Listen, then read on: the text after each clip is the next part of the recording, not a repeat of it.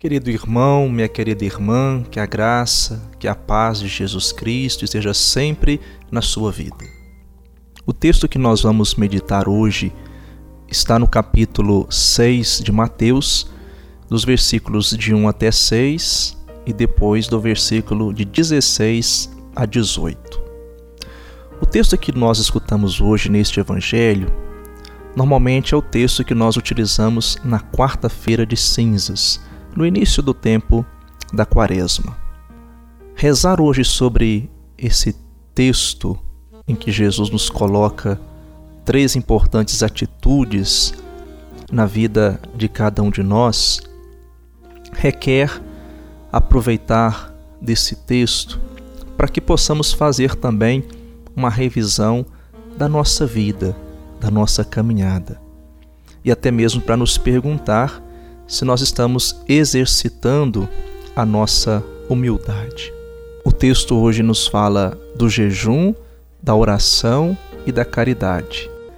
Mas Jesus, ele chama a nossa atenção para que nós evitemos agir com hipocrisia, orgulho ou arrogância.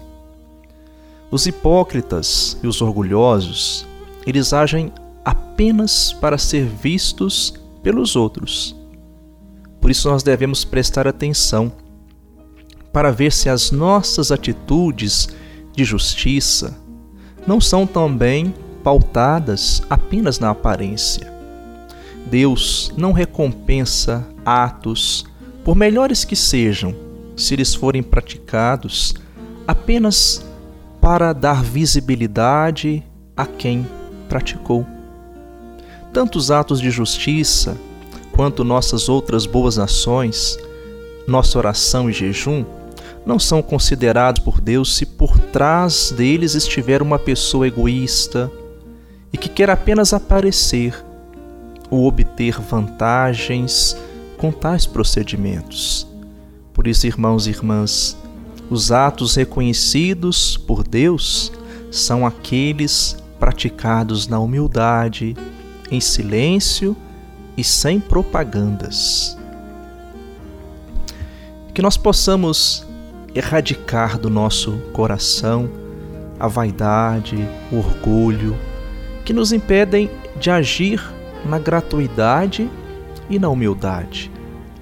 Que nos preocupemos em fazer o bem diante de Deus e não para ser vistos pelas outras pessoas que as nossas práticas religiosas, o jejum, a caridade, a oração, nos ajudem a nos aproximarmos mais de Deus e de nossos irmãos, criando em nós um coração puro, sincero, sem segundas intenções. É esse o caminho da perfeição, o caminho da santidade a que todos nós fomos chamados.